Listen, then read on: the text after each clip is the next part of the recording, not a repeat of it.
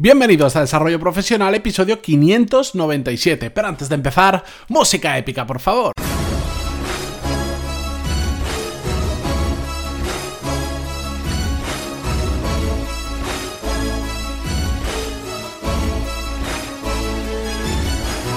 Muy buenos días a todos y bienvenidos a Desarrollo Profesional, el podcast donde hablamos sobre todas las técnicas, habilidades, estrategias y trucos necesarios para mejorar cada día en nuestro trabajo. Hoy comenzamos una nueva semana, una semana extraña por lo menos en España porque en algunas comunidades autónomas es fiesta, en otras no es fiesta, empiezan el jueves o el viernes, es un poco lío, hay gente que se hace un macro puente en estas vacaciones, sea como sea, muchísimas gracias por estar al otro lado escuchando. Y hoy en concreto vamos vamos a hablar sobre malos jefes. Malos jefes y además lo vamos a ver a través de dos casos que me habéis enviado vosotros mismos. Y quería traer sobre todo este tema porque últimamente estoy recibiendo...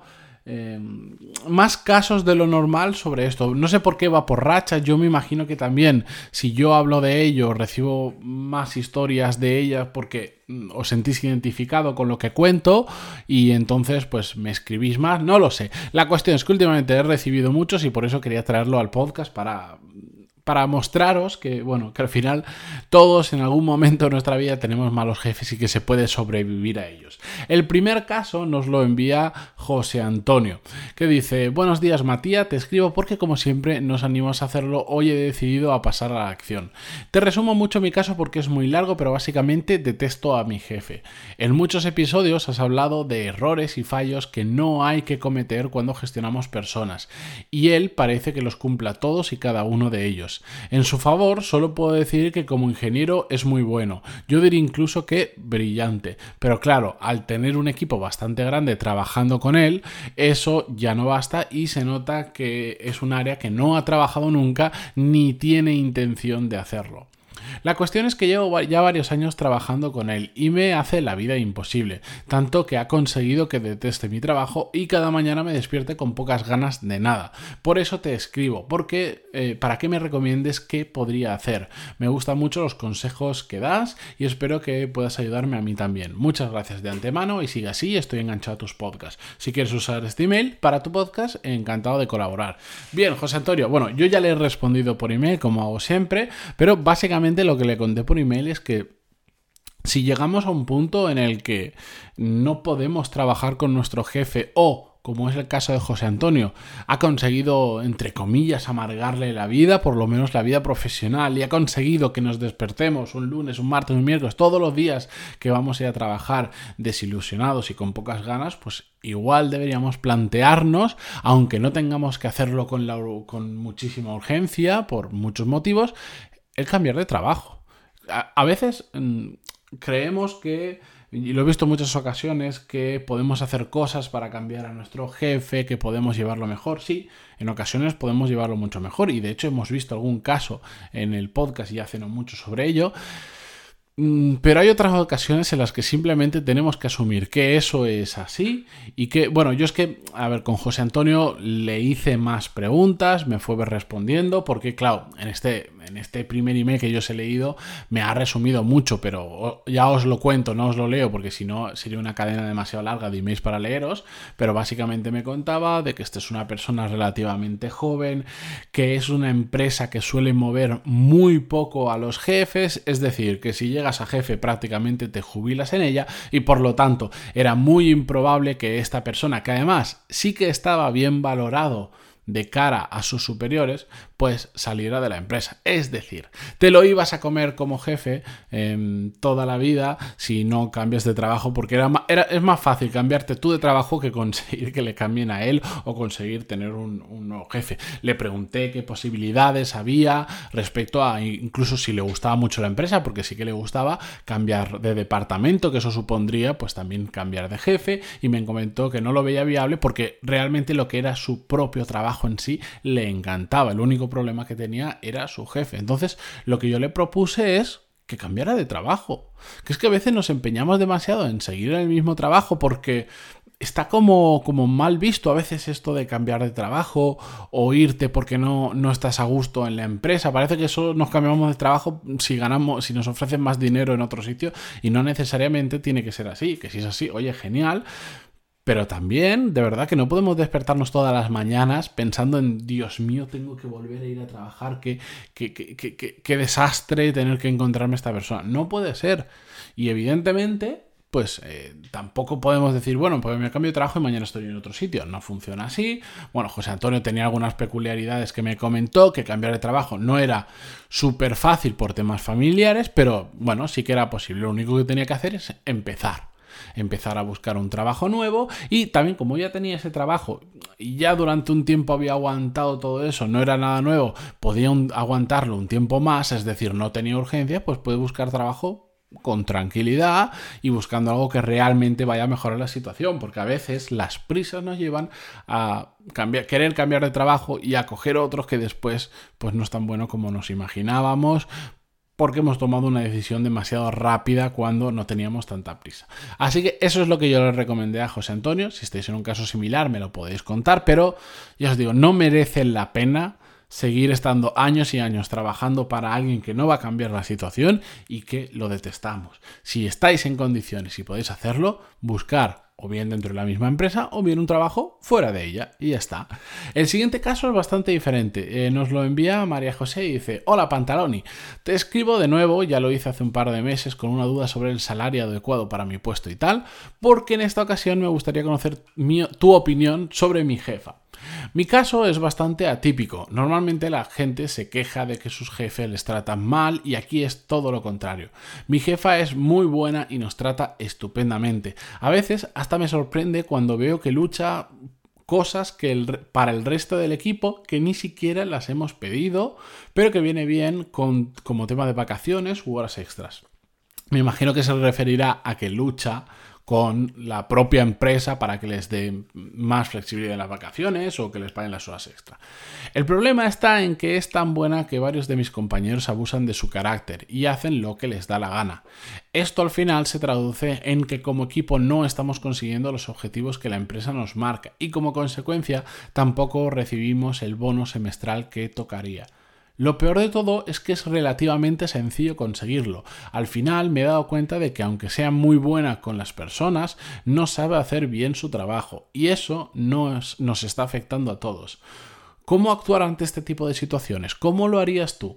Gracias y disculpa por tanto que te he escrito. Un saludo. no es problema, María José. De hecho, tu email no es, no es para nada largo. Te puedo asegurar que no. Recibo normalmente emails muy largos porque como me contáis vuestro caso, mm, claro, no me lo podéis contar en, dos líneas o en un párrafo. Y, además yo siempre digo, si me vais a escribir, darme todos los detalles posibles porque a más información me deis, en mayor profundidad puedo entrar para ayudaros. En el caso que nos comenta María José, estos jefes que son tan buenos que hay algún espabilado siempre que mm, abusa de esta situación, yo lo que le podría decir, además me ha gustado que me ha preguntado eh, ¿qué eh, cómo actuar en este tipo de situaciones y me ha dicho, ¿cómo lo harías tú? Pues mira, ¿cómo lo haría yo?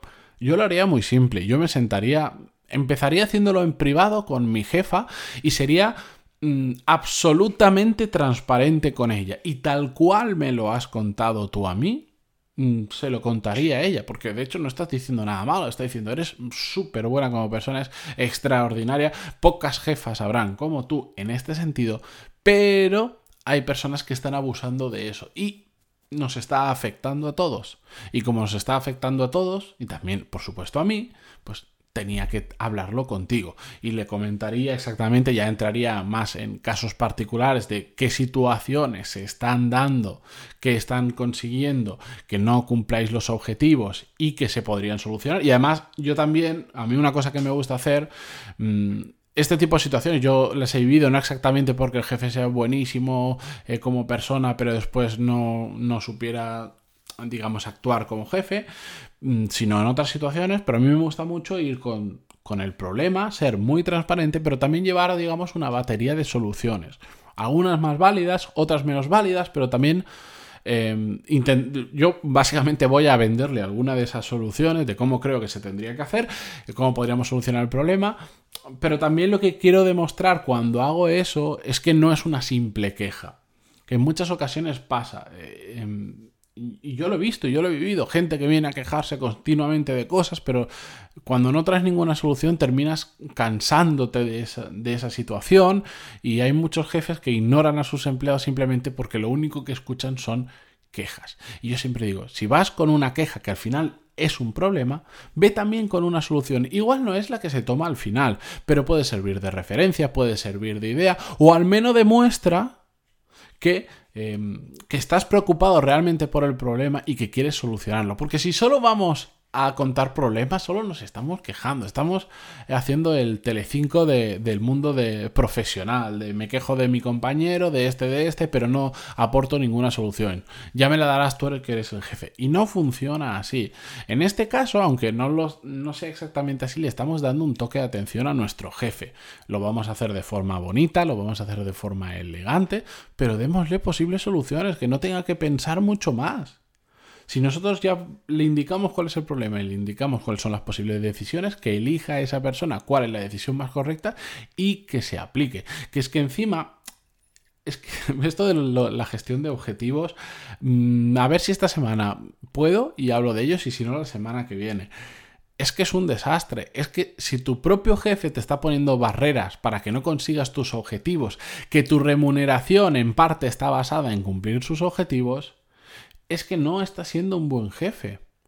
Porque sea cariñoso, porque sea atento, porque sea súper respetuoso con su gente, no significa que sea buen jefe. Unos puntos los tiene bien, pero si no consigue que sus empleados consigan los objetivos, que entiendo que están bien marcados, que no son ninguna locura, porque así nos lo expresa María José, que, que dice que es que encima son fáciles de conseguir, no está siendo un buen jefe. Y no pasa nada por hablar estas situaciones, ¿no? No vas a ir ahí a echarle la bronca a tu jefa, sino que vas a ir a comentarle una situación, tu punto de vista y cómo te está afectando eso a ti y al resto del equipo y cómo crees que se podría solucionar por el carácter de esta persona, tal cual lo pintas en el email, no creo que tenga ningún problema en que te sientes con ella y lo hables de forma transparente, siempre que haya educación, siempre y cuando me imagino que no faltes el respeto a ningún otro compañero, aunque se lo merezcan en ocasiones, no creo que tenga ningún problema. Así que ve y háblalo. Si es que no pasa nada, es que muchas veces nos callamos por miedo a hablar con nuestro jefe, que esto de hecho le dedicó un episodio solo a ello. No nos tenemos que callar siempre que creamos que tenemos razón y además lo podamos argumentar, que en este, en este caso es muy fácil de argumentar. Pero de verdad, si no sabéis de lo que hablo, em, miedo a hablar con nuestro jefe, buscadlo, está dentro de, no sé, yo si me acuerdo lo miro en las notas, lo miro y lo pongo en las notas del programa, 570 y algo será, 560 y algo, porque no hace mucho que hablamos de ello. Muy interesante, tenemos que perder el miedo a hablar con nuestro jefe. Y eso es lo que tendría que hacer María José. Yo ya le contesté por privado, de hecho, mm, me estuvo dando feedback sobre el tema. Mm, le, dije, cuando hables con ella y tu jefa te dé una solución o ver cómo evoluciona, coméntamelo y así lo traemos al podcast y la gente puede ver la evolución de este tipo de casos pequeñitos. Así que nada, si queréis escribirme y contarme vuestra historia, pantaloni.es barra contactar. Encantadísimo de conocerlas. A veces no puedo responder el mismo día, a veces tardo tres y cuatro días en responder porque estoy saturado, pero siempre, siempre, siempre respondo. Así que encantado de recibir vuestros casos y me voy a preparar el episodio de mañana. Muchas gracias por estar ahí, por vuestras valoraciones de 5 estrellas en iTunes, vuestros me gusta y comentarios en iVoox y hasta mañana. Adiós.